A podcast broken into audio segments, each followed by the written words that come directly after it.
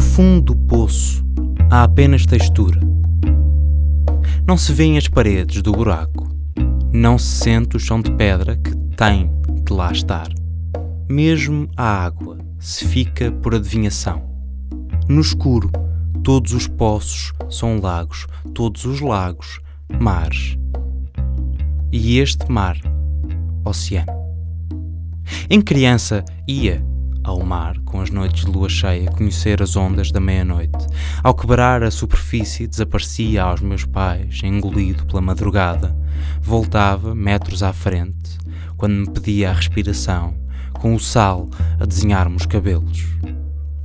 No poço, não. Bato pernas em círculo, como aprendi a fazer na piscina, de braços esticados, à procura de companhia Encalhei aqui há 18 horas nos destroços da jangada de outrem. Perdi-lhes o lugar, faz sete folgos. Aguento outros três, pelo número redondo, e deixo-me escorregar. Não sinto a falta ao ar. Desde que a umidade me enche os pulmões.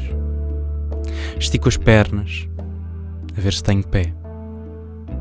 Fico pendurado. Deslizo. Devagar, acho eu.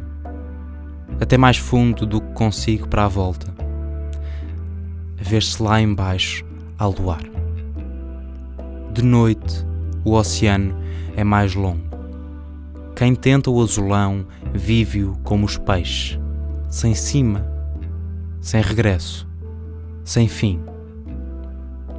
Nunca chega a sentir pedra travar-me os pés só as correntes que os levantam para me deitar, embalando-me água adentro como pena e pétala.